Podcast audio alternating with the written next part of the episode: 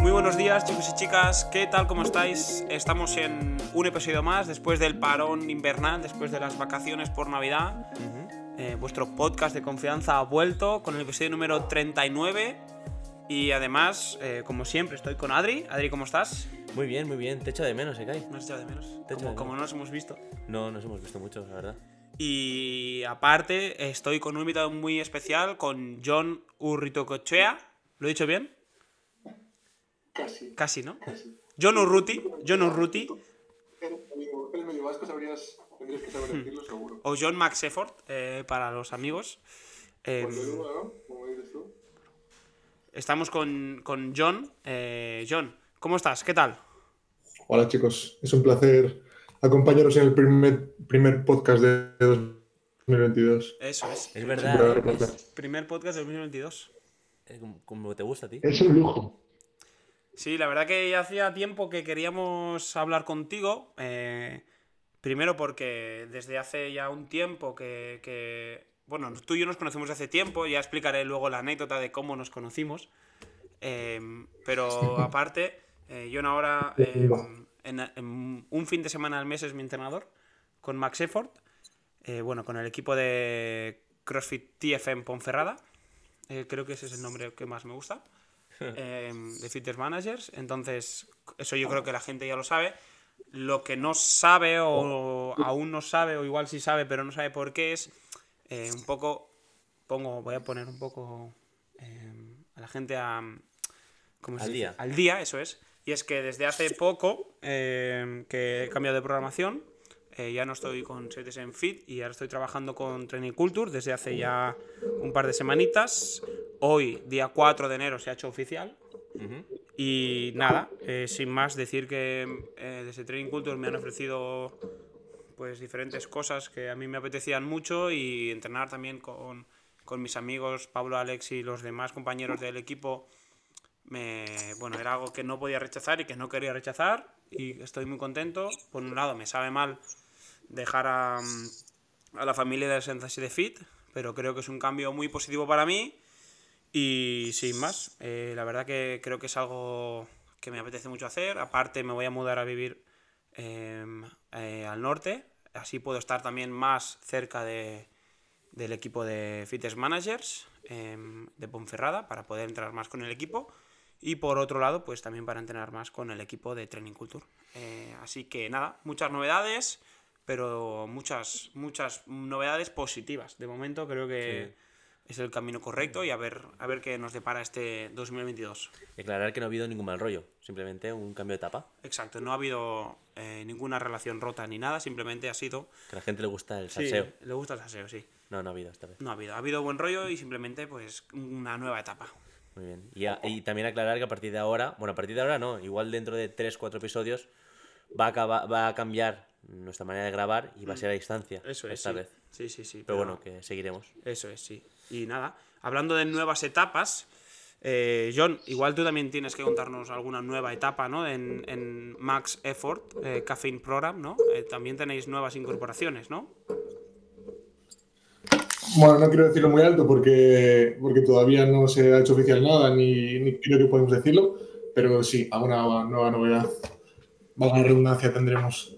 Eh, no obstante, me gustaría eh, detallar que estoy muy contento por Aniol, porque para bien o para mal ha dado un cambio y creo que ese cambio siempre va a ser productivo. O sea, yo te digo que le salga bien, le salga mal, acabe donde se va o no, el hecho de cambiar siempre, siempre es productivo porque te replanteas cositas y encima Aniol que, que es así un poco vive la vida, se va a centrar un poquito y, y seguro que, que es productivo en su carrera deportiva. Sí, yo también pienso lo mismo, que es un buen cambio, que Mm. estás aprovechando una oportunidad única, eh, brutal, buenísima, y que te va a, a dar muchas ventajas.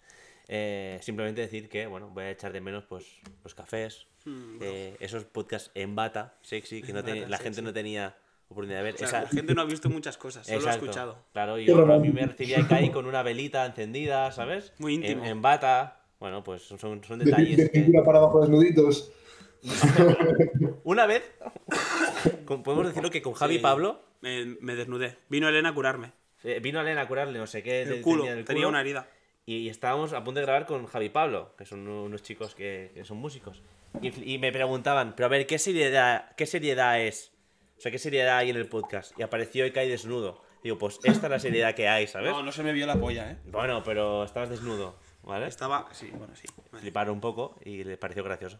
Yo creo que no, no desentona con el, con el ritmo del podcast. No, exacto. O sea, es naturalidad y, y lo que surja. Vale, pues, eh, John. Vamos a entrar. empezar.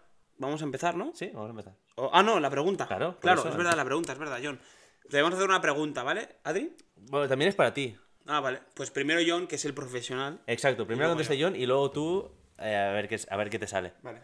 La pregunta sí que tiene esta, eh, esta vez sí que tiene que ver con, con el con el, el tema que vamos a hablar y es qué eh, o sea, qué WOD diseñarías, John, por lo que conoces a Ekai, para que ganara un evento de los games, por ejemplo. Para que ganara un evento de los games. Sí. O sea, ¿qué, qué, qué, qué WOD crearías para que digas, este evento lo, gana, lo va a ganar Ekai? Creo, que, creo que lo tengo claro. ¿Sí? Hostia, Sí. no. ¿No hay, no hay hashtag push-ups? Eh, no hay. Por supuesto que no hay hashtag push-ups, ni, ni Power Snatch Touch and Go. Pero creo que los dos elementos que elegiría para Niol serían una dumbbell de un peso estándar, mm, por ejemplo, dumbbell snatch o alguna cosita así que no le pesan una mierda, un balón medicinal contra la pared y un remo a, a calorías entre 20 y 25. O sea, igual haría un 5 rondas por tiempo 25 calorías de remo, 25 wall ball, 25 dumbbell snatch alternativos con 22 y medio. Además, a Ekai ya se le queda pequeña la dumbbell, ¿eh? ¿Te has fijado? Eh, sí. mueve, mueve la dumbbell como la mantequilla. Pero ya se le queda pequeña, ¿sabes? Como que dices, joder, macho. Y cojo la de 22 y se me hace un mundo, tío. Qué eres. Ah, Creo pues, que lo haría bien. Me ha gustado no ese va bot. Sí, está ser 600. Está bien, está bien. Me ha gustado. Yo optaría por eh, algo más. Ah, claro, a ti no te he dicho, John, pero el otro día hice los bots de, de Dubai. eh, los, esos, esos dos que eran cortitos, de mm, Y 21 más 15, 9. popularizaste, ¿no? Y No, era 21 15 9 calorías de EcoBike y Toast to Bar. Lo, lo comentamos además. Me acuerdo que me llamaste y, y me lo contaste. Ah, ah, pues mira, pues sí. Quedé primero de ese. De, no, quedé primero en los dos. Entonces yo creo que algo así, eh, por ejemplo, un 21-15-9 de, de remo.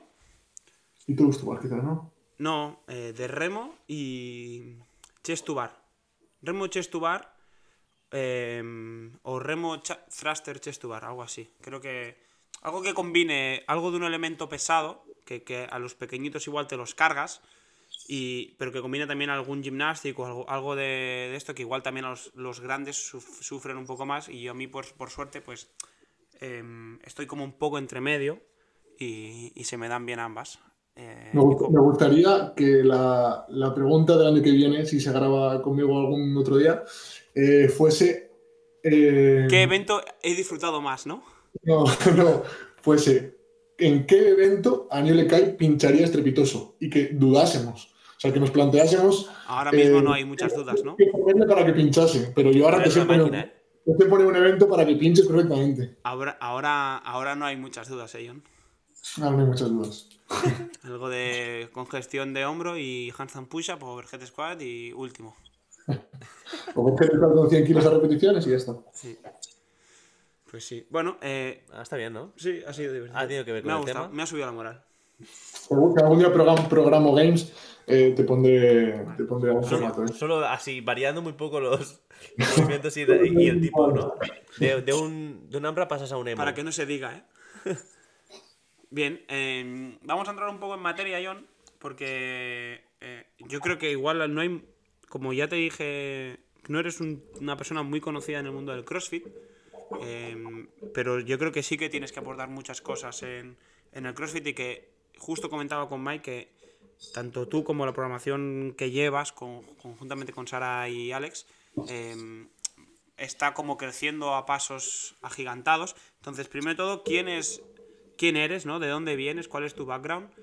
Y, y luego un poco, eh, ¿qué trae de nuevo Max Effort? ¿no? Porque es una promoción muy nueva que trae cosas diferentes y un poco, eh, pues eso, pone una situación un poco a la audiencia y a raíz de ahí pues vamos comentando. Sí, bueno, antes que nada, eh, siempre he dicho y siempre he eh, pregonado que, que no me gustaría ser una persona conocida. Me parece que el, el- que te conozcan por redes y no te conozcan por, por tu trabajo deja bastante que desear. Entonces, creo que lo principal es que te conozcan por tu trabajo. Pongan nombre a quien hace el trabajo o no. O sea, me gustaría que me conociesen más por lo que hace Max Effort que por lo que aporta John Urruticoecha como persona.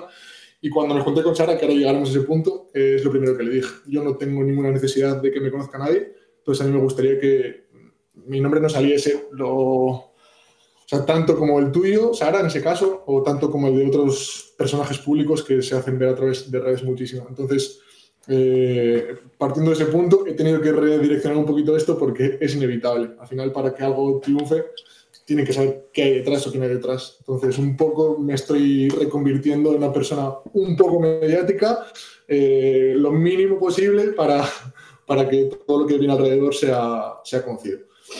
Eh, en cuanto a lo de quién es John, pues John es una persona que trabaja y sigue estudiando día a día. Ha hecho TAFAD, INEF, un máster en investigación con, con una mención, no sé cómo llamarlo, con especificidad eh, sobre CrossFit, porque todo el máster ahondó en cuanto a CrossFit y ando, ando sobre el CrossFit, perdón. Y a partir de mis últimos años de mi carrera y, o del grado y el máster, pues me fui formando alrededor de la programación y prescripción de ejercicio físico, tanto terapéutico como en cuanto a adaptación y CrossFit.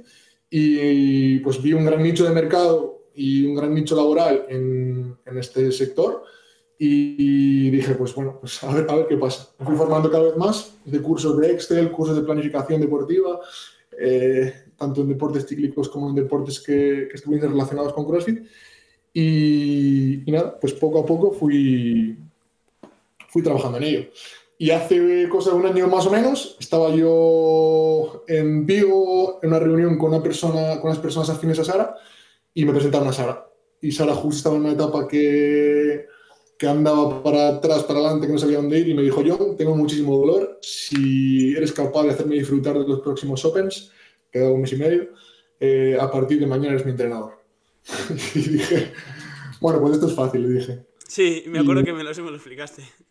Y me empecé a poner poco a poco, poco a poco, poco a poco rojo, hasta que dije, uy, igual la he liado mucho, igual no estoy a la altura. Pero así empezamos la relación año. Y surgió Max Effort. Las semanas de después fuimos formalizando la relación. Y ese es mi background un poco. O sea, os lo he contado así muy rápido y, muy... y sin detalles, pero creo que ha quedado claro. Entonces, es, eh, un, es un nerd de, de, es un nerd de, de CrossFit. del CrossFit. Sí, sí, de los ejercicios, tal. Tiene, se lo ocurran mucho, la verdad que a mí me, me, me, me gustó mucho cómo, cómo, trabajaban y era una de, de, las opciones a la hora de, de cambiar de rumbo. Uh -huh. eh, pero aparte, John, tú tienes background como crossfitter. a ver, tengo que decir que en todos los deportes que he practicado siempre he sido un poco torpe. torpe, lento, jugado fútbol, jugado al pádel y siempre me quedo un poco a las puertas porque pues, soy un poco lento. No, pero has jugado en tercera división de fútbol. Sí, pero bueno, nunca, o sea, sí que a nivel regional o a nivel casa he, he, destacado un poco, pero nunca he llegado a ser bueno, bueno, porque nunca he tenido nada innato que destacar, ¿sabes? Así como, como tú, a pesar de tener condición física eh, adquirida cero, tienes un muy buen nivel innato, yo nunca lo he tenido.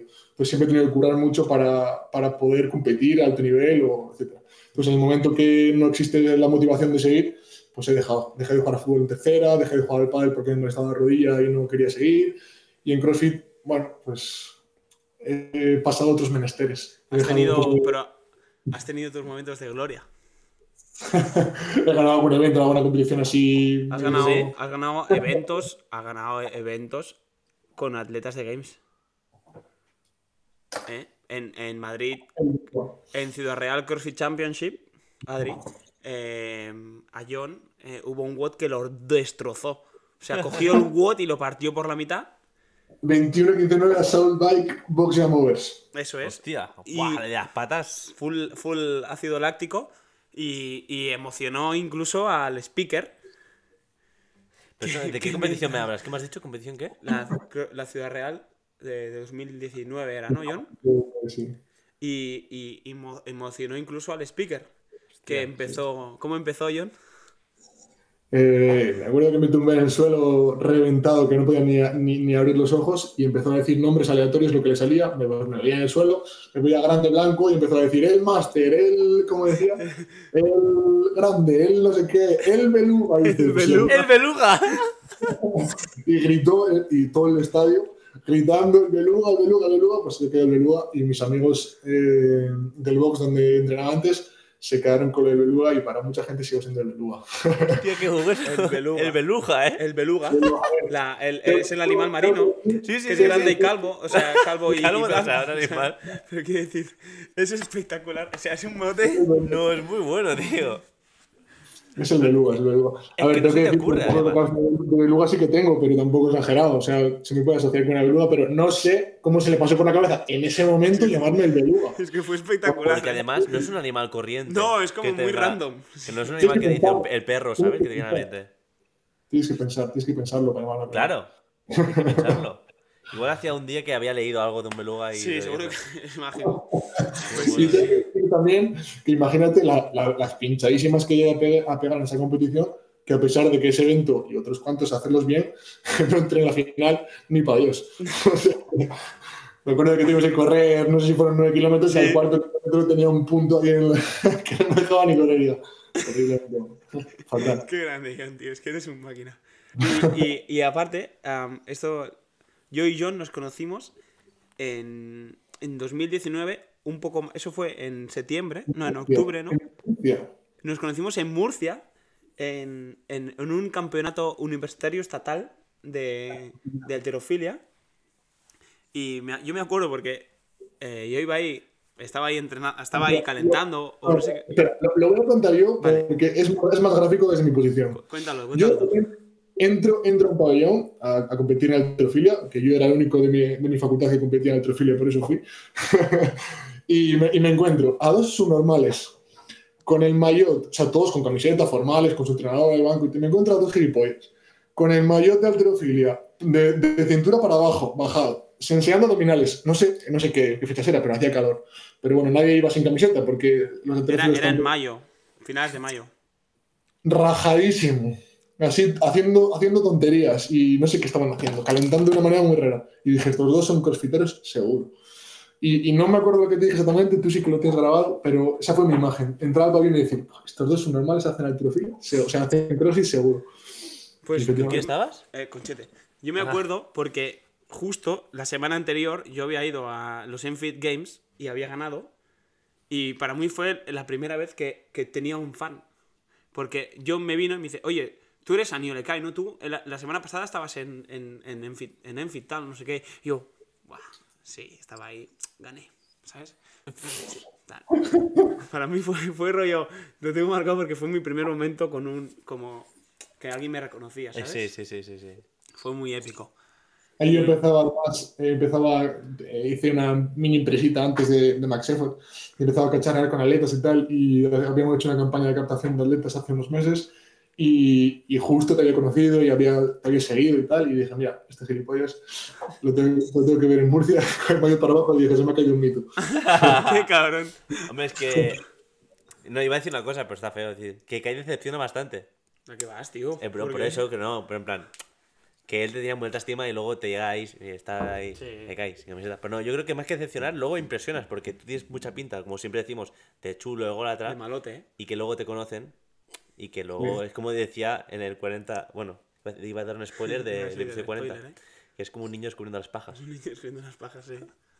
Es, aparte, aparte tú, tú le conoces y esa imagen de duro que tiene las fotos de tío fuerte y tal, le ves los pechitos esos pequeños que tiene, que de niño de 15 años y ahora sin barba. Exacto, terrible. además sin barba pierde, ¿eh? Pierde credibilidad de Kai sin barba, ¿eh? No, me, ha me han dicho que estoy muy guapo, sin afeitado. No, no hemos hablado de eso. Hemos dicho que pierdes credibilidad. Vale, vale. Y, y bueno, para seguir, John, con, con eh, lo de Max Effort, eh, entiendo que nace de cuando conoces a esa Alicia, ¿no? Y dice que si le haces disfrutar de, de aquí hasta Games, ¿no? Ahí hasta Games, perdón, hasta Opens, eh, que, que eres un entrenador, lo consigues, entiendo, y a partir de ahí, post Opens, ¿os unís y trabajáis juntos o cómo va la cosa? Tengo que decir que, que fue fácil porque, bueno, eh, Sara estaba trabajando eh, con Marga también, que es su, su, actual pareja, y es fisio, y junto a ella pues le, le reestructuramos algún patrón de movimiento que le generaba dolor, le, le, le pusimos algún accesorio que le ayudó a, a trabajar sin, sin, tanto dolor, y llegó al Open eh, un poco desmotivada porque estaba muy tranquila con todo, Sara siempre ha necesitado un factor externo que le, que le hiciese sacar esa rabia, y llegó a ser muy tranquila. Y a pesar de que no hizo un gran Open porque nos faltaba ese componente motivacional, eh, pudo disfrutar de, de, los eventos y eso fue un éxito.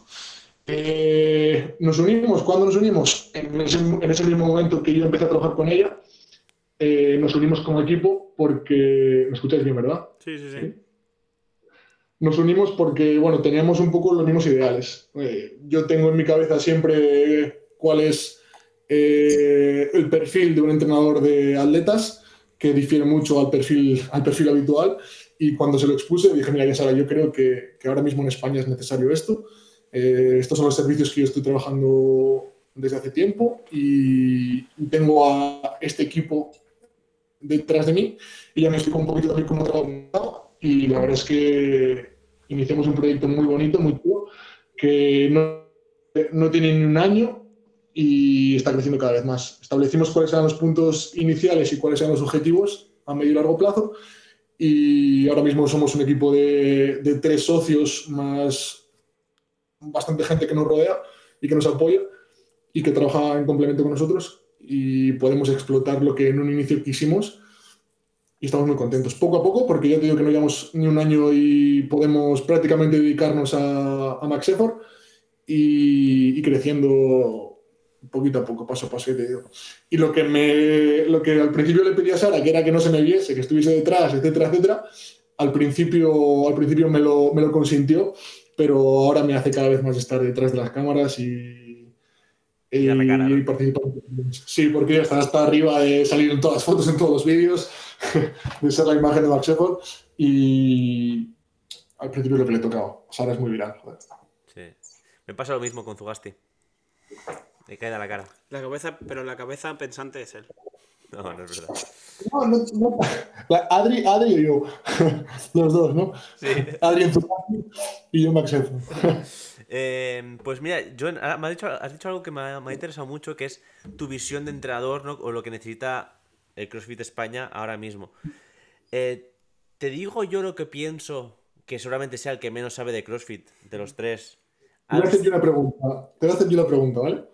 ¿Antes o después? Yo, yo, considero, yo considero que hay seis factores que tenemos que dominar para ser buenos entrenadores. Ya, ya no de un box, porque de un box considero que todo el mundo puede hacer un buen papel, todo el mundo que esté algo formado en, en nuestros aspectos puede hacer un buen papel, pero para ser un entrenador de CrossFit tenemos que eh, indagar en seis factores que hacen a un buen entrenador, o que le abren un buen entrenador. Si acertáis cuatro de seis es éxito. Así a grosso modo. Te puedo decir yo, antes, antes de eso, te puedo decir yo mi, lo que yo creo que es, o, o, lo que necesitaría, por ejemplo, Ekai, desde mi punto de vista sí. de total ignorante, ¿eh? De, yo practico CrossFit de, o la program, pero poco más. Eh, yo creo que algo que se valoraría mucho, por ejemplo, es un entreno parecido, que creo que, que lo haces con ellos, ¿eh? con el equipo, eh, a, a un entrenador de fútbol. En el sentido de que es un entrenador que está ahí en los entrenamientos. Igual no todos los entrenamientos, ¿no? Porque un atleta de este, de este, calibre entrena cada día y muchas horas, pero sí que mínimo dos o tres entrenos a la semana debería estar ahí para dar un feedback constante o, o semanal, ¿no? Entonces yo creo que es algo que se ha, se ha, hecho muy viral ahora el hecho de sacar programaciones como quien saca churros, ¿no? Pero no se ha ofrecido este componente de, de, de, de, de estar, ¿no? de, estar presente, que igual es uno de los seis pilares, no sé, pero... Eh, pero sí que es algo que yo creo que ahora se necesita mucho y, y, y se valora, porque al final ese feedback instantáneo es, hostia, es motivador y aparte lo agradece. Yo ¿no? te, voy a decir, te voy a decir que depende. Porque, por ejemplo, hay atletas que sí que lo necesitan. O sea, hay atletas que tienen muchos detalles por pulir. Hay atletas que necesitan tener una figura responsable y, que transmite seguridad detrás, pero hay atletas que no. O sea, por ejemplo, te voy a poner un ejemplo. Yo estoy seguro que Fabi Benito, a Fabi Benito le das un entrenamiento, le, le, pones a entrenar en un zulo y le da igual quién esté, quién no esté, tener una figura de referencia, porque va mucho con la personalidad, con la madurez, con la experiencia competitiva, con el background que hayas tenido, etc. Pero sin embargo, hay el 95% de los atletas que se están formando como atletas de élite sí que necesitan esa figura autoritaria detrás. Y, te digo autoritaria porque es una referencia.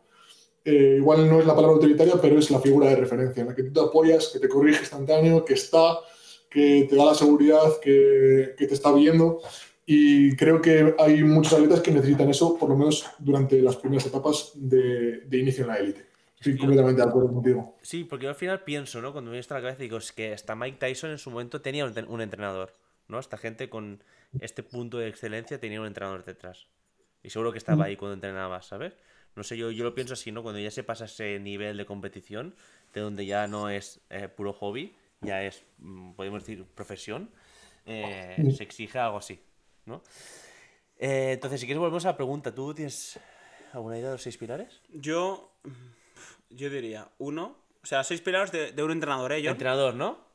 Seis seis disciplinas o campos de conocimiento que tendría que dominar un entrenador para ser un entrenador en condiciones. Vale, psicología, por ejemplo, es un campo de. Sí, ¿no? Psicología o coaching, como lo quieras llamar. Fisiología. Vale. Em, por otro lado, oratoria. Oratoria. oratoria. Saber transmitir, ¿no? Saber transmitir. Sí. Eh, de habilidades sociales, por así decir. De la teórica a la práctica, ¿no? Lo que se quiere corregir, por ejemplo, ¿no? Em, luego una parte igual más. Eh, em, más eh, referencia a lo que necesita cada atleta. que no todos los atletas son iguales, ¿no? Igual una parte más de individualización a nivel de de cómo abordar según qué tipo de entrenamiento, cómo abordar según qué competición, ¿no? Que, entender un poco cómo es cómo son tus atletas, por así decir. ¿Podemos decirlo flexibilidad? Sí, la flexibilidad de... Sí. Y me quedan dos. Eh, igual una de... No sé, igual, no sé si hay, que decir algo más también de conocimiento más teórico, pero con fisiología yo creo que igual ya suplimos todo, ¿no? No sé. Eh, si no se me ocurre ahora algo así no está mal, ¿eh? tengo que decir que no habéis apuntado demasiado bajo, está bien. ¿Cuáles, ¿cuáles faltan? ¿O cómo, cuáles son? Mira, yo lo, yo lo englobo en seis siempre. Eh, yo siempre digo que una de las cosas más importantes es el componente social. Al final, para ser un buen entrenador tienes que tener habilidades sociales, es indudable.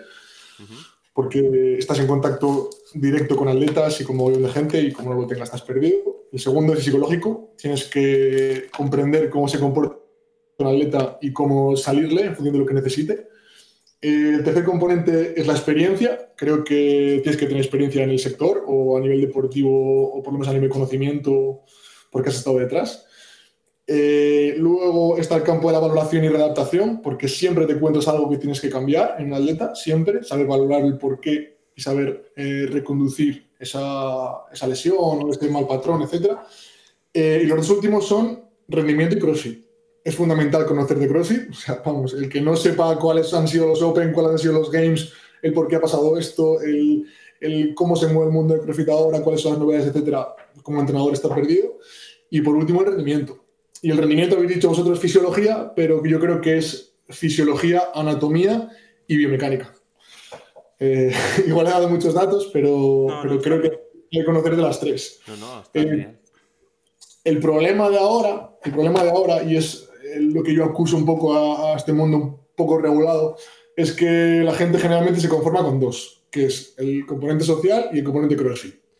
Cualquiera ahora mismo puede tener una programación, puede tener un box, puede dar clase, solamente teniendo habilidades sociales y sabiendo un poco de CrossFit. Pero todo lo, demás, todo lo demás se queda un poco colgado. Y creo que poco a poco se va profesionalizando y los entrenadores, bueno, sobre todo los atletas van valorando cada vez más a entrenadores o a equipos de trabajo que manejen de todos estos aspectos, porque siempre te queda cojo eh, por algún lado el entrenamiento, el feedback o, todas estas cosas. vosotros sabéis mejor que yo como, como atletas que, manda. Se valora mucho el, entrenador animador, ¿eh?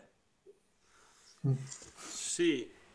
El animador que, es una fiesta. Sí, bueno, eso sobre todo en clase más que... Sí, no, en clase, en clase sobre todo. Hay que diferenciar un poco entrenador box, entrenador atleta, entrenador Sí, élite, sí. al final hay que puntualizar ahí, sí, un poco. Y, y, ostras, John, y has dicho que, que un entrenador también debería conocer de CrossFit en, eh, en el sentido de que los games que se han hecho, los eventos. Yo sí te digo, por ejemplo, ¿tú, tú lo conoces? ¿Conoces? Yo eh, hice un estudio hace un par de años, bueno, y, y lo sigo actualizando durante todos los años, sobre cuáles han sido los factores de rendimiento de los CrossFit Games, Open, eh, Regionals, etcétera, para saber cuáles son los ejercicios que más han entrado, cuáles son los formatos que más han entrado, eh, y saber un poco por dónde van los tiros. O sea, yo sé, por ejemplo, más o menos, o los entrenadores que se le ocurran saben un poquito sobre cuáles son los formatos habituales del Open. En un Open no te vas a encontrar ejercicios o formatos un poco escandalosos, o sí, pero muy puntualmente. Entonces, el hecho de, de estudiar qué ha pasado, cuál es el background de CrossFit durante las competiciones, te da también pistas sobre cómo programar para el objetivo Open, el objetivo. Claro, claro. Vale, yo, yo lo había entendido más a nivel de que te conoces pues todos los eventos que se han hecho en los games. De memoria no, pero, pero sí que es importante saberlo. Sí que es importante No. ¿no? Yo- pedir. yo me lo sé. Rollo, el último. eh, el último what de los primeros games. Eh, de los primeros games era un, era un clean and, clean and squat clean and jerk. 30, cli- 30 squat clean and jerk. Que ganó Calipa. ¿Cómo te quedas? No, bien, bien. No, perdón, miento. Eso fue en 2008. Ah, en 2007 no lo sé. Eh, no lo sé, pero no es muy ser, pudo ser, pudo ser Ama- Amanda. Pudo ser Amanda, anillos y squat snatch. No creo. En 2007. A ver, lo buscamos. Yo lo que sí me sé son todos los watts. No, eh, no me de- acuerdo, no me acuerdo. Yo lo que sí me sé son todos los watts del, del Open. Todos, todos, todos. Todos los words del Open. Todos los watts. ¿Qué dices? Desde el 2014 o 2000, desde el 2015 me los sé todos. Sí, tío. Sí. Pero porque, porque yo creo que los watts del Open eh, los trabajas habitualmente en diferentes formatos en la programación para prepararte para ellos. Por eso digo. Que por eso me lo sé. Es complicado acordarse, sobre todo en los games es muy complicado. ¿eh? Yo analizo mucho más el Open o los Regionals o alguna cosita así, eh, pero sí que tengo números de los games para saber lo que ha entrado y lo que no. Bien, entrando, entrando a, mm, a otro tema que también nos interesa, John, es eh, cómo trabaja o cómo programa Max Effort, ¿no? Que, que ¿De qué forma trabajáis vosotros? Eh, ¿De qué, qué os diferencia un poco al resto, no? ¿Cómo trabaja Max Effort? A ver, eh, nosotros somos un equipo eh, bastante multidisciplinar. Eh, tenemos, como os he dicho antes, tenemos eh, figuras detrás, tenemos una fisio más Inés, tenemos gente formada, tenemos también un psicólogo que trabaja con nosotros habitualmente, un nutricionista, etcétera, etcétera. Pero lo que son las programaciones de Max Effort eh, son, son planificaciones y programaciones normales y corrientes. Es decir, en base a la ciencia, obviamente, eh, establecemos unos objetivos mm, y unas metas y en función de esos objetivos planificamos y programamos.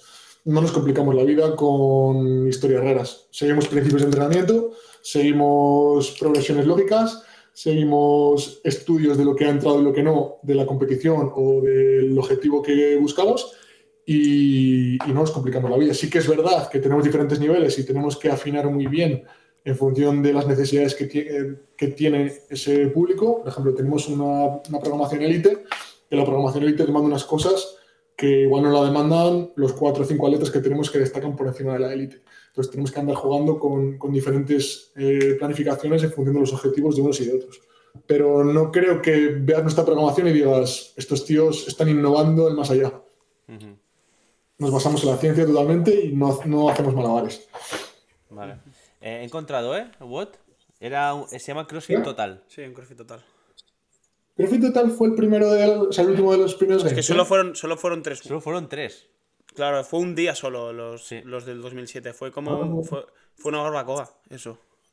No estoy- en casa de Tito. Sí. Sí. No estoy muy puesto en los primeros games. La verdad es que no, no les hago mucho caso porque fueron, un- o sea, respecto a la actualidad, son un poco. Eh, Sí, nada que ver. Otro deporte. Sí. Nada que ver. Ganó Connor Banks Sí. en hombres y mujeres Nicole Dehart. Con mil libras, que mil libras es súper poco. ¿Qué será, ¿Qué será esta gente, tío?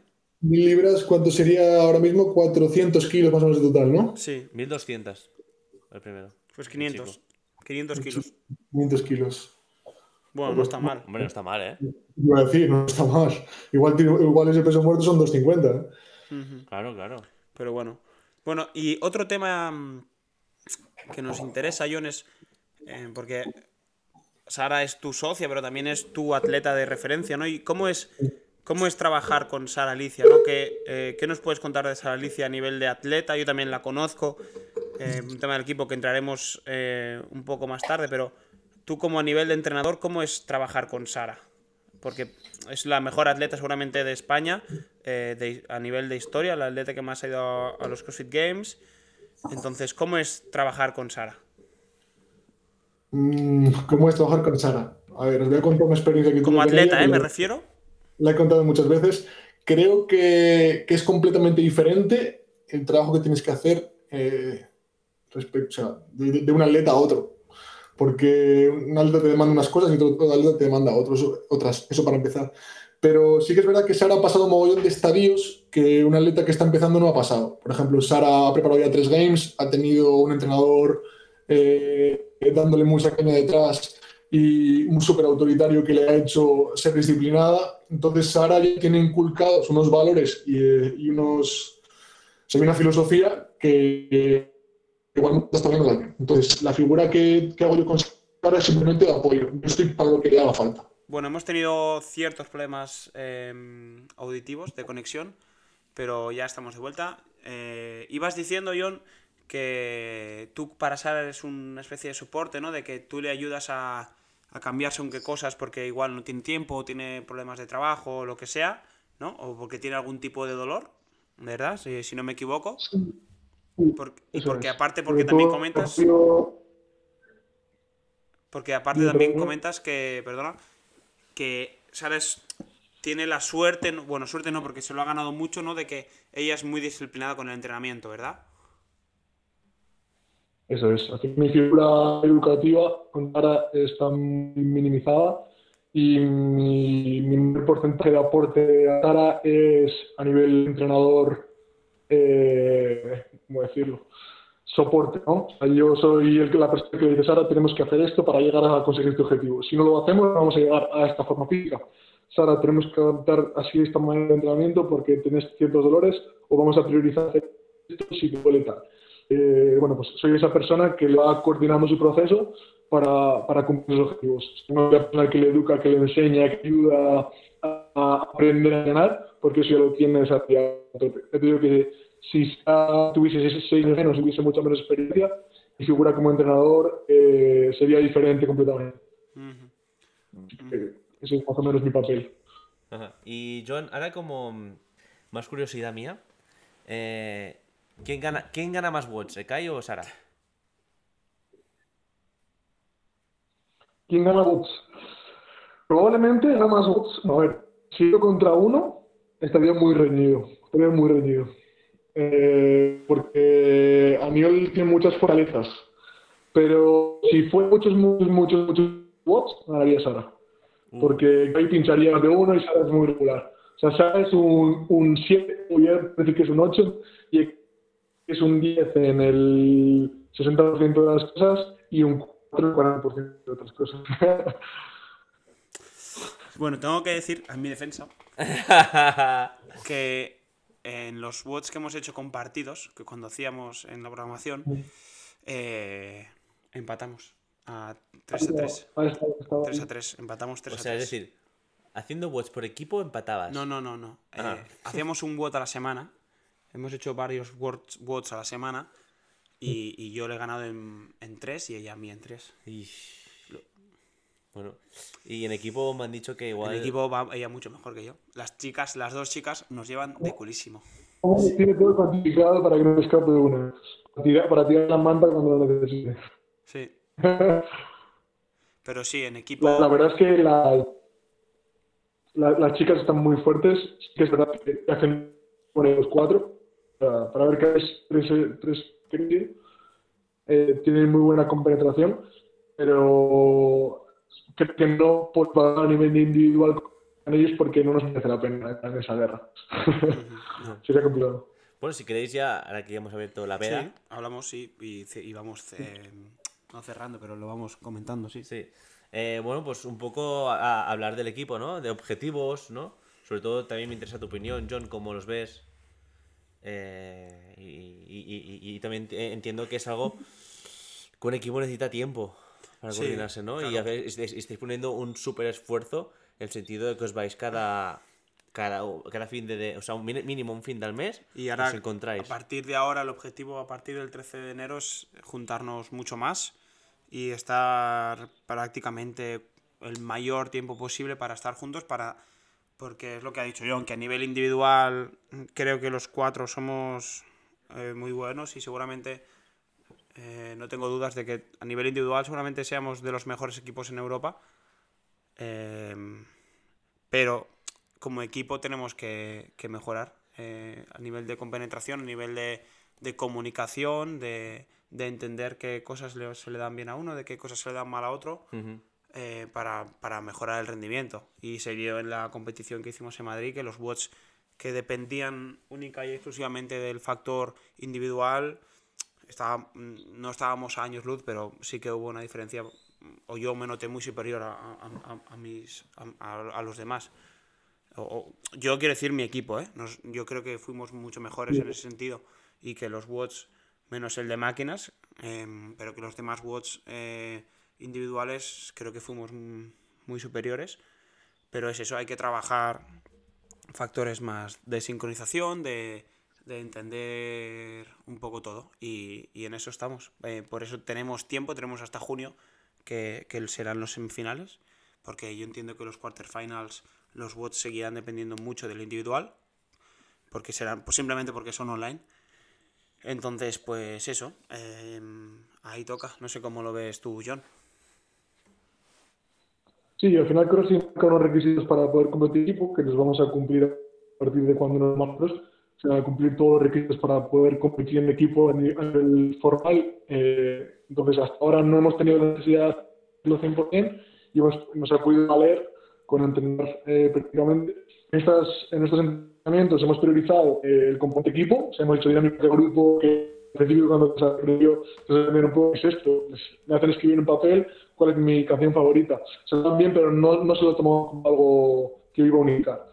Y bueno, pues dentro de estas quedadas ha habido mucho feeling y se ha ido desarrollando ese carácter de equipo, pero todavía queda mucho. Al final, los equipos que están en games son equipos que entrenan todos los días juntos. Y luego me preguntabas a nivel, ¿qué otro nivel? que a nivel a nivel de equipo, ¿no? A nivel de, de- de cuando nos juntamos nosotros, los, los cuatro integrantes del equipo, ¿qué buscas tú eh, o cómo te planteas tú los fines de semana? ¿Qué crees que hay que tocar sí o sí o, o cómo lo afrontas, ¿no? Como, como tú como programador en este caso, ¿cómo afrontas tú em, pues eso, los fines de semana o, o lo que toca un Bueno, poco? Lo primero que tengo en cuenta es a nivel individual cuáles son vuestras debilidades, es decir, eh, qué es lo que me habéis contado, qué es lo que os he visto durante, durante todo este tiempo y que, cómo integrarlo dentro del entrenamiento en equipo. Es decir, lo primero es entrenar. Aunque vayamos a coordinar al equipo, aunque vayamos a, a crear una piña, eh, creo que es importante que en estos fines de semana se entrene. Se entrene para ponerse una tesitura competitiva, para, para que viváis situaciones un poco complicadas, que pinchéis, que no. Entonces, lo primero es entrenar y planteo un entrenamiento bastante exigente para sacaros de vuestra, de vuestra zonita de confort en equipo de risas, etcétera. Creo que lo consigo. Y en segundo lugar, creo que lo más importante de todo es que eh, incurráis en esos errores que luego se van a dar. Por ejemplo, que os desincronicéis, que falléis con el gusano, que, que se den todos los errores que luego van a pasar en una competición o que van a pasar en un clasificatorio para que ya haya experiencia en esos errores o, o saber, o saber solventarlos. Entonces creo que esas son las claves de... Tengo que decir de- que hemos hecho watts muy duros, ¿eh? Muy duros. O sea, yo he pillado mucho. En, en un, un par de watts, muy, mucho, mucho, mucho, mucho. De hecho, el fin de semana, eh, Elena y yo siempre lo planteamos, ¿no? Como a ver quién va a pinchar en cada watt, ¿no? O sea, siempre hay una persona que pincha mucho en, en un watt. Porque sabéis por antelación cuál. Sí, nos lo, nos lo pasa. Vale. Y para saber qué hay que traer, tal. Y siempre hay alguien que, que siempre es un- el lastre. En, en alguno de los watts que hacemos, en, ¿qué hacemos? Siempre pincho. 8 watts o 9 watts, pues siempre hay uno. En algún watt siempre uno es como el, el lastre del equipo. nunca falla. O sea, siempre hay alguien que pincha. ¿Qué? Pero sí que es verdad siempre alguien se queda un poco más atrás que el resto, pero es que es normal y al final es que os va a pasar siempre compitiendo. Sí, sí, sí. Y lo que hay que intentar es que no se note o que esa persona, que esa persona acelere o, o supla ese error con otra cosa o entre todos intentar ayudarle. Entonces, No. eso, le pasa, eso pasa en todas las casas, yo creo. Sí, sí. No, además, lo que comentaba John de, de hacer piña me parece algo muy, muy, muy importante en, en- en un objetivo como, objetivos como lo- los vuestros, porque al final eh, lo, que yo deci- lo que yo conozco, que ahora sigo súper poco el fútbol, porque yo soy de Platanito solo, ya no soy de, del Barça ni del Madrid, eh, eh, pues eh, que sí, pero sí que eh, eh, he escuchado no sé dónde que ahora en el Barça ha intentado, eh, Xavi ha intentado como incrementar las horas de, de- de entreno, pero de una manera más eh, mm, diferente, porque sí que es verdad que a, estos niveles, por mucho más que entrenes, ¿no? En, fútbol, por mucho más, que, más horas que dediques a, entreno, poco se van a notar de mejora, porque a esos niveles tan altos mm, tienes que mejorar otras cosas que no por- a nivel más físico, individual o colectivo, ¿no? Entonces lo que les hace es ir a desayunar juntos, ir a comer juntos, ¿no? Les hace como... Y eso lo, lo- toma como parte de entreno, hacer juegos juntos, ¿no? Porque al final son también otra parte de- de- del entrenamiento de, de- de equipo que está ahí y que también se tiene que entrenar, ¿no? Y yo también eso lo, lo veo muy, muy interesante. Le- le- les quitas horas, o, o- o- no que les quites horas, sino que se las repartes de- de otras maneras eh, diferentes, estas horas de entreno, y, y incluye, incluyes esa convivencia que al final también va a estar ahí. Sí, al final cuando entras individual sí que tienes que buscar ciertos volúmenes de entrenamiento para llegar al límite, a tu límite de la capacidad de tolerancia de entrenamiento, a la carga, etcétera, etcétera. Pero entrenando en equipo yo creo que lo que hay que saber es eh, qué necesita mi compañero. O sea, si mi compañero no tolera que yo le pegue un grito en mitad de un WOD porque sé que se enfada o se viene abajo, etcétera, etcétera, hay que vivirlo y hay que saber eh, cómo es mi compañero para, para, para trabajar mejor en equipo. O sea, yo sé que a Niol le puedo gritar, le puedo llamar de todo porque le va a motivar, pero sin embargo sé que a Martín o a Elena, eh, si les digo cualquier cosita de subida de tono, se vienen abajo, por ponerte un ejemplo, no es la realidad.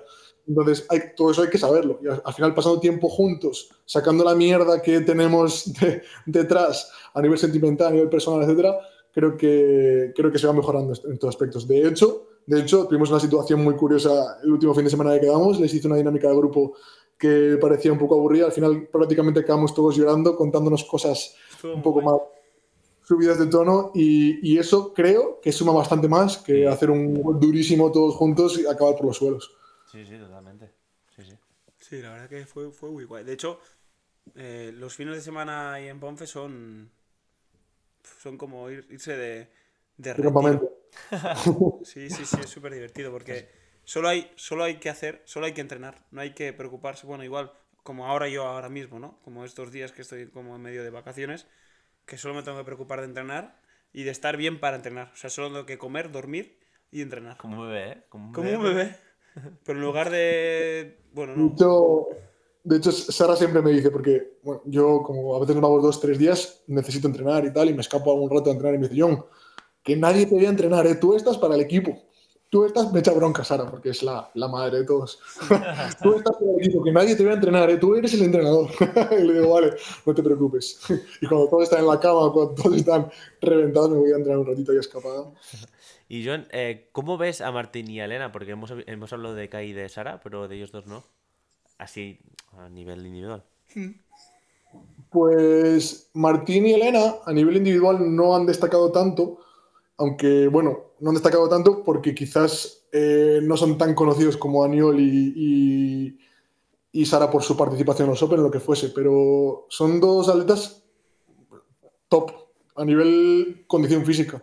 O sea, son dos atletas que a, que a Niol le hacen frente de sobra, o a Sara le hacen frente de sobra a nivel individual. O sea, tienen un pique a Niol y Martín muy grande de quién la tiene, a ver quién la tiene más larga, pero la realidad es que están muy parejos. O sea, Martín es un chaval con unas condiciones muy buenas.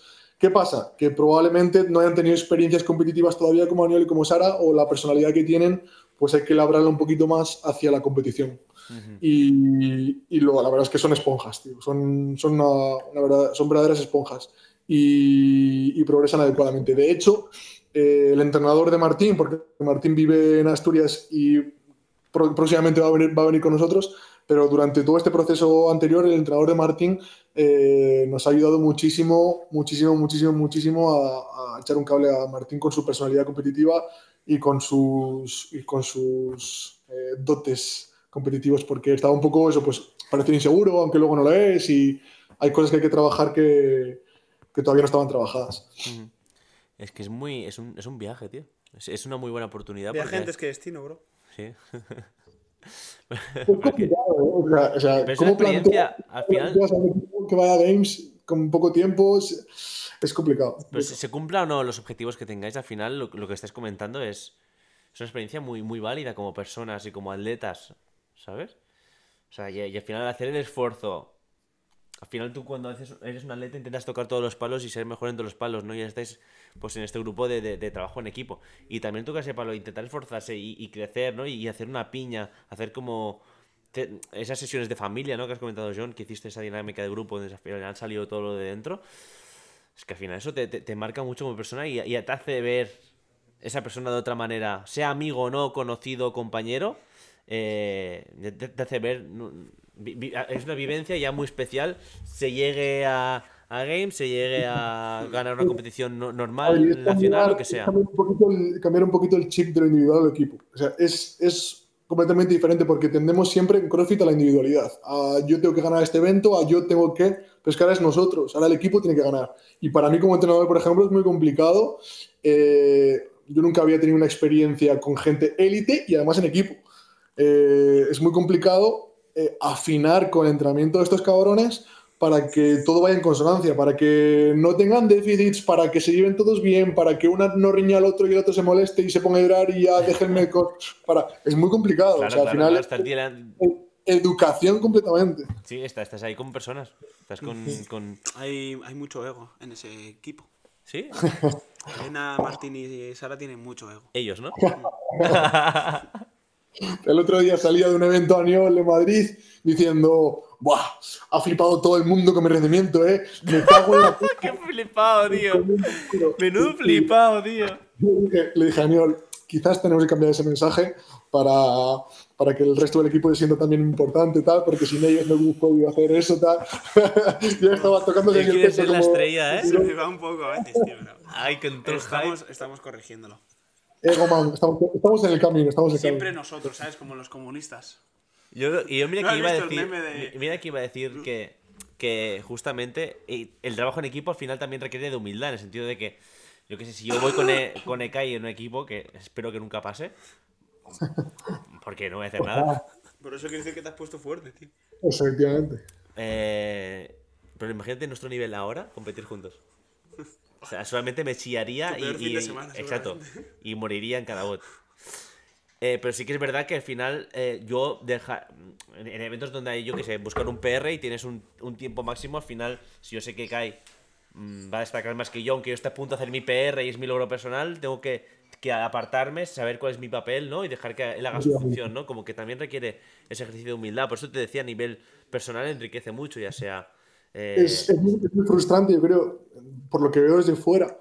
eh, es muy frustrante el, el ver que tus compañeros no pueden seguir o no te llegan al ritmo, o lo contrario, y saber adaptarte. O sea, hay muchas veces que tienes que reducir el ritmo para ayudar a tu compañero porque no está llegando.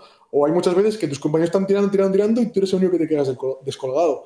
Entonces, la, la gestión de esa sensación en el trabajo en equipo no la trabajas generalmente a nivel individual, porque si pinchas, pinchas, si llegas, llegas. Y a nivel equipo es probablemente más fundamental que, que cualquier otras muchas cosas que es trabajar a nivel individual. El saber adecuar a la situación tu rendimiento. Sí, es, es, es, es otro tipo de, de CrossFit. de CrossFit, o sea, es Totalmente. totalmente diferente. Eh, pero bueno, yo lo que sí que estoy viendo mucho es que para hacer watch en equipos hay que estar mega en forma, porque mientras haces el WOD tienes que estar pendiente de Ya. todo, ¿sabes? Y tienes que ir como sobrado, ¿sabes? Tienes que estar pendiente de lo que hace uno, lo que hace el otro, incluso de lo que hace un equipo, de lo que hace el otro equipo, para ir un poco como gestionando la situación. Yo lo que más he aprendido... No puedes Es ir al límite muchas veces, ¿no, Aniol? Exacto, no puedes, no para- puedes para- ir al 100%. Tienes que ir a estar siempre con cabeza. Entonces es complicado. Porque... Mentalidad de ganador. De ganador. No, no, no, no, mentalidad no. Sino, joder, a mí mm, por ejemplo, a nivel personal, me gusta mucho, o, o una de las cosas que más mejor se me da es que voy mucho al límite, em, cosa que a mucha gente igual no le pasa, y, y claro, eh, estas sensaciones como que a veces no... Si vas al límite es como que no, no va bien la cosa, ¿sabes? Tienes que estar ahí como con cuatro ojos. Es, es, es, es diferente, sin más, y, y es un aprendizaje que también te hace que también te hace mejorar a nivel individual también, ¿sabes? O sea, es, es todo un proceso que, que hay que ir mirando y que, joder, yo estoy muy contento de haber tomado esta decisión y de haber ido, decidido ir este año en equipo. La verdad que espero que se... Está madurando, Adri, ¿verdad? Chaval- Parece- a, a ratos sí, pero luego me dices que sea la competición y dice, la gente ha flipado con mi. ¿Sabes? ¿Sabes? El orangután de dentro, entonces ya. Pero sí, sí. No, A ver, porque, está- porque Aniol, Aniol va muy ligado a un papel de, pues eso, de, de macho man, de soy el puto amo, de yo la tengo más larga, eh, porque también es el juego que tienen con los, con los tontazos estos de Training Culture, con Alex y con Pablo, que les gusta mucho ese juego de, de gorilas. De alfas, tiene, tiene que hacer de macho alfa, pero luego en realidad Aniol es, es un tío mm, de mucho corazón, de Elena, ven aquí, te doy un abrazo, te consuelo y tal. Entonces, es un poco esa, esa dualidad de persona de tío duro, pero no, puertas hacia adentro, ¿no? Ha, madurado, está muy, está muy guapo, tío. A mí me gusta la expresión que hemos leído antes, que es como un niño descubriendo las pajas, ¿no? me gusta mucho porque encaja. No, ya, además, Kai sabe que yo creo que en, todo- en todas las decisiones que ha tomado este último año, lo ha apoyado mucho en todas, ¿no? Porque la verdad que, que veo mucho el. veo mucho e- e- el, bien que le puede aportar tanto como, como, como persona, como hablábamos, ¿no? Como, como atleta. Llegue o no a algún sitio, Y, y sobre todo que lo que yo creo que lo que se lo que se dan cuenta los atletas cuando llegan a la élite es del desconocimiento que tienen sobre lo que hacen día a día. O sea, muchas veces le he hablado con, Alio- con Aniol, con Elena, con Martín, porque no trabajan con nosotros habitualmente, y yo les digo, chicos, o sea, sois atletas de élite, vivís y pasáis cuatro o cinco horas entrenando, más todo lo que engloba el entrenamiento, ¿por qué no sabéis por qué no puedes hacer un handstand push-up bien? ¿Por qué no sabes que tienes poca rotación externa de hombro y eso te limita? ¿Por qué no sabes cómo tienes que recuperar? ¿Por qué no sabes cómo tienes que comer? O sea, todas esas cosas me flipan que no lo sepan. ya. Entonces, yo creo que para convertirse en atleta de élite tienen que conocer mucho más de su deporte y de todo lo que les engloba. Pero porque igual ahora no estamos flipando, ¿eh, John? Pero ¿tú crees que igual es también porque están como abriendo camino? Y es algo que hasta ahora no se ha pronunciado, no- na- nadie se ha pronunciado, aparte, ¿no? De Alex en su momento y, y cuatro casos puntuales más, o Sara, ¿no?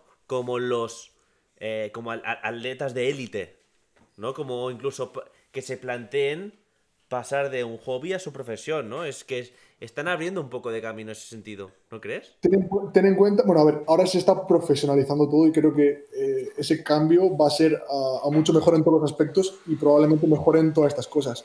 Pero una persona que queda dos años segundo de España, que Soy yo que- ese, ese soy yo.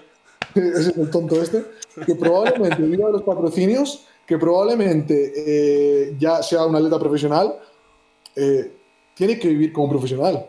Tiene sí. que vivir como profesional y tiene que saber cómo tiene que recuperar, qué tiene que hacer para llegar al día siguiente bien al entrenamiento y no puede hacer el mingalas todo el día en su tiempo de ocio porque ya es un atleta profesional. Entonces, ese yo creo que es el cambio que tienen que dar y que no lo han dado hasta ahora, hasta que se han dado cuenta que esto va en serio. Eh, yo- yo- Martín, tienen que disciplinarse un poquito más en todo lo que en todo el contexto de su entrenamiento. escucha esto. El otro día, mis amigos, estos chicos que es por aquí, se fueron a escalar el otro día. Sí. Y yo no fui. Porque no quería joderme el grip ni tal. No me la quería jugar. ¿Era por eso? Sí. Soy un. Soy un profesional. ¿No? Bueno, a ver, yo ahí discrepo un poco porque eso igual te viene está bien. Pero, pero por ejemplo, por ejemplo, la primera vez que vino a Ponferrada Dañol, fuimos al supermercado y compró el, Fantasmicos. la comida para todos y tal, y él en la, en la mano solo llevaba una bolsa de fantasmicos, tío. una bolsa de fantasmicos. Y él súper feliz en el supermercado. Le, le- le- le miramos, le Clara y yo con la bolsa de fantasmicos y le dijimos, Aniol, ¿qué hostias haces cogiendo fantasmicos? Que tienes un fin de semana de entreno brutal por delante. Claro, Aniol es lo que hace día a día. Ir a comprar el pan, se comprará dos baguettes y se comerá una y media por el camino hasta que llegue a casa.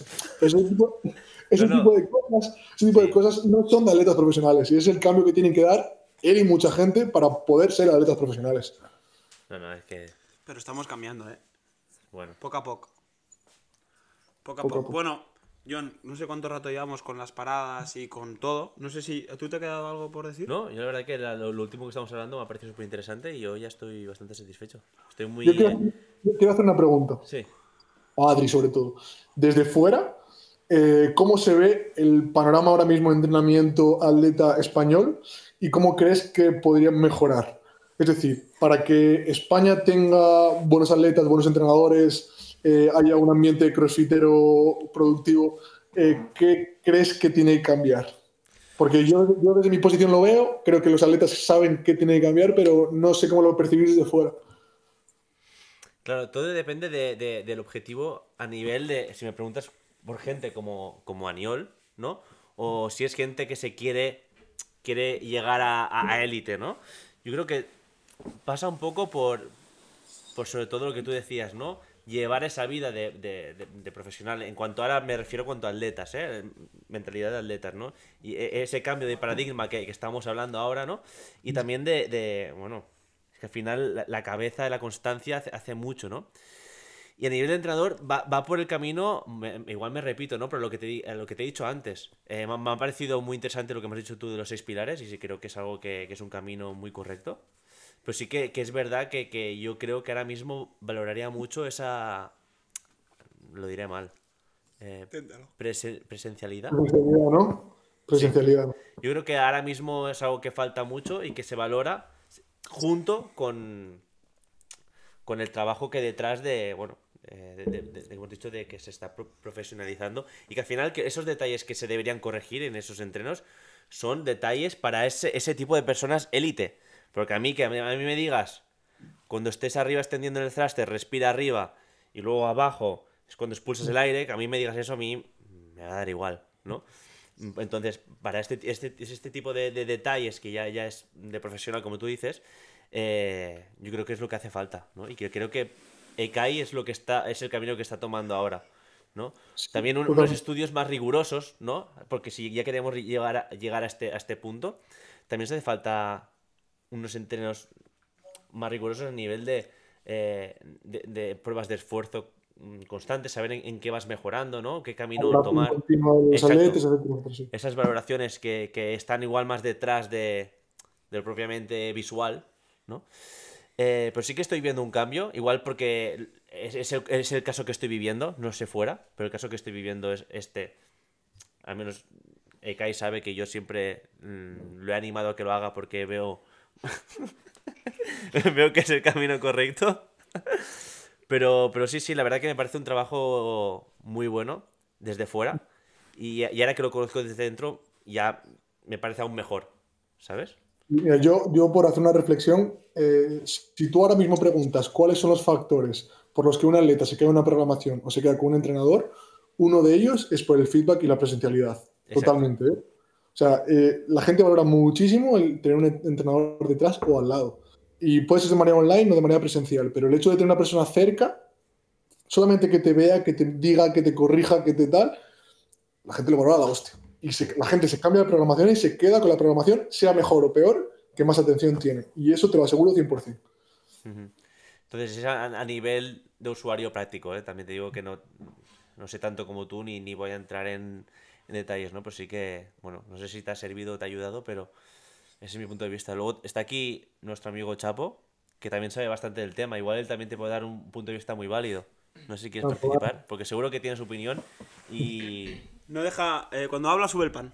Sí, exacto. No, no, la verdad es que me, me he mantenido ausente durante, durante el podcast y tampoco he seguido muy bien el hilo, ¿no? Pero en relación a lo que habláis ahora, sí que, como decías tú, estoy muy de acuerdo que se valora muchísimo la atención que se le da. Al final todos queremos sentirnos importantes, atendidos, escuchados y yo creo que es un poco precisamente eso, ¿no? El tener a alguien que te apoya, que está ahí, que te dice, oye, eh, vamos a intentar mejorar esto, trabajar lo otro ver eso, ¿no? Como que se vuelcan en ti y, no eres uno más, sino que hay alguien que, bien no ha, visto, no ha visto necesariamente algo en ti, pero te da como su voto de confianza. Es un poco la impresión, bueno, es un poco lo que, lo que, lo que, lo que hablabas tú y lo que yo valoraría también dentro de, eso, de un, un programador, una programación o, o un entrenador que, me llevase y y me guiase a- hacia el camino de élite, como, como aquí el compañero. Y también creo que John, se me ha olvidado, eh, tiene mu- ahí, mucha, mucha importancia eh, a nivel psicológico, ¿no? Yo creo que tú, al final, más que estar también a dar y dar esos tips, ¿no? Que he dicho antes de, de respiración, hostia, el no desanimar a alguien, ¿no? Lo que tú decías en equipo, ¿no? Que eh, Kaino chilla a Sara y eso llega un conflicto. Yo creo que también eso eh, tiene mucho que ver. Eh, Creo que, que, que es, tu trabajo creo que es muy complicado, coach ahí, ¿eh? creo que es muy complicado el saber acertar con todos los atletas. ¿eh? Todos los atletas eh, requieren atención, etcétera, etcétera, pero creo que no hay un ABC en la psicología del deportista. Creo que hay que individualizar total. Y es más, la experiencia de estos últimos años me ha dicho que es complicadísimo, complicadísimo gestionar a un atleta exactamente igual que al otro. Es que es imposible. Ya, ya. Eh, a, a Niel, por ejemplo, le dices a todo que, que es el mejor del mundo, que está buenísimo, que es súper fuerte, que tal, que cual, y es el atleta más feliz del mundo y tiene motivación para dos años. Ahora, pero dile se que lo está dices- chiquito. ¿Cómo? Di- Dile que está chiquito. Y. No, no, No le, le dices, le dices que le ves más delgado un día y ese día Niol no entrena, se quedan casi llorando. Pero sin embargo, que le dices a otra persona que tiene una autoestima mucho más grande que él y le das exactamente igual lo que le digas porque él solamente quiere reventar el entreno. Pues Ya. al final eso hay que verlo y yo creo que aparte de formación es, es experiencia con los atletas. Y es muy complicado, muy, muy complicado. Sí, yo creo que a nivel profesional lo que, lo que decía, eso, sí- eso sí que tiene ya muchísimo que ver, supongo que tú sabrás más, y hay que, a nivel educativo o psicológico, esa pincelada de, de saber llevar un equipo y saber qué decirle a quién en, en- en según qué momentos y cómo corregir esas cosas, eh, da mucho que, que mejorar y madurar. O sea que también es otro, otro punto de vista que yo creo que también es muy necesario y que creo que lo estás llevando a cabo. Aunque es difícil, ¿eh? Con Ekai. Bro. Eh, pero Yo confío, yo confío. Confío en Está- John. Ahora confío más en John. mirando los bíceps mientras estábamos hablando, Adri. Estaba mirando las porras. si se está mirando las porras, ¿ves? Es Que estamos hablando, estaba ahí. Ay, qué bueno estoy. Qué cabrones. Bueno, la verdad que ha sido un placer, John, hablar contigo. Eh, ¿Cuándo nos vemos? ¿El, el día 6? Pues ya, Nos ¿no? vemos, el, nos vemos el viernes. Yo voy el viernes a veros Ah, ya. vienes el viernes. Vale. Pues nos vemos el día 7. ¿Has, comprado tu, tu regalo de amigo invisible? He comprado mi regalo de amigo invisible. Soy una persona súper responsable con estas ¿Quién te ha tocado? me, ha tocado- me has tocado tú. Ah, vale. Te, he regalado un- te voy a regalar un, un bañador de Borat. Una- y un, Un es- espejo, Y un espejo, exacto. Nos vemos. eh, bueno, esto sale el día 6. Esto sale. eh, No, la semana que viene. Ah, vale. Pues sale la Oye, semana que viene. Estaría bien que lo escuchásemos todos juntos a Niol este fin de semana.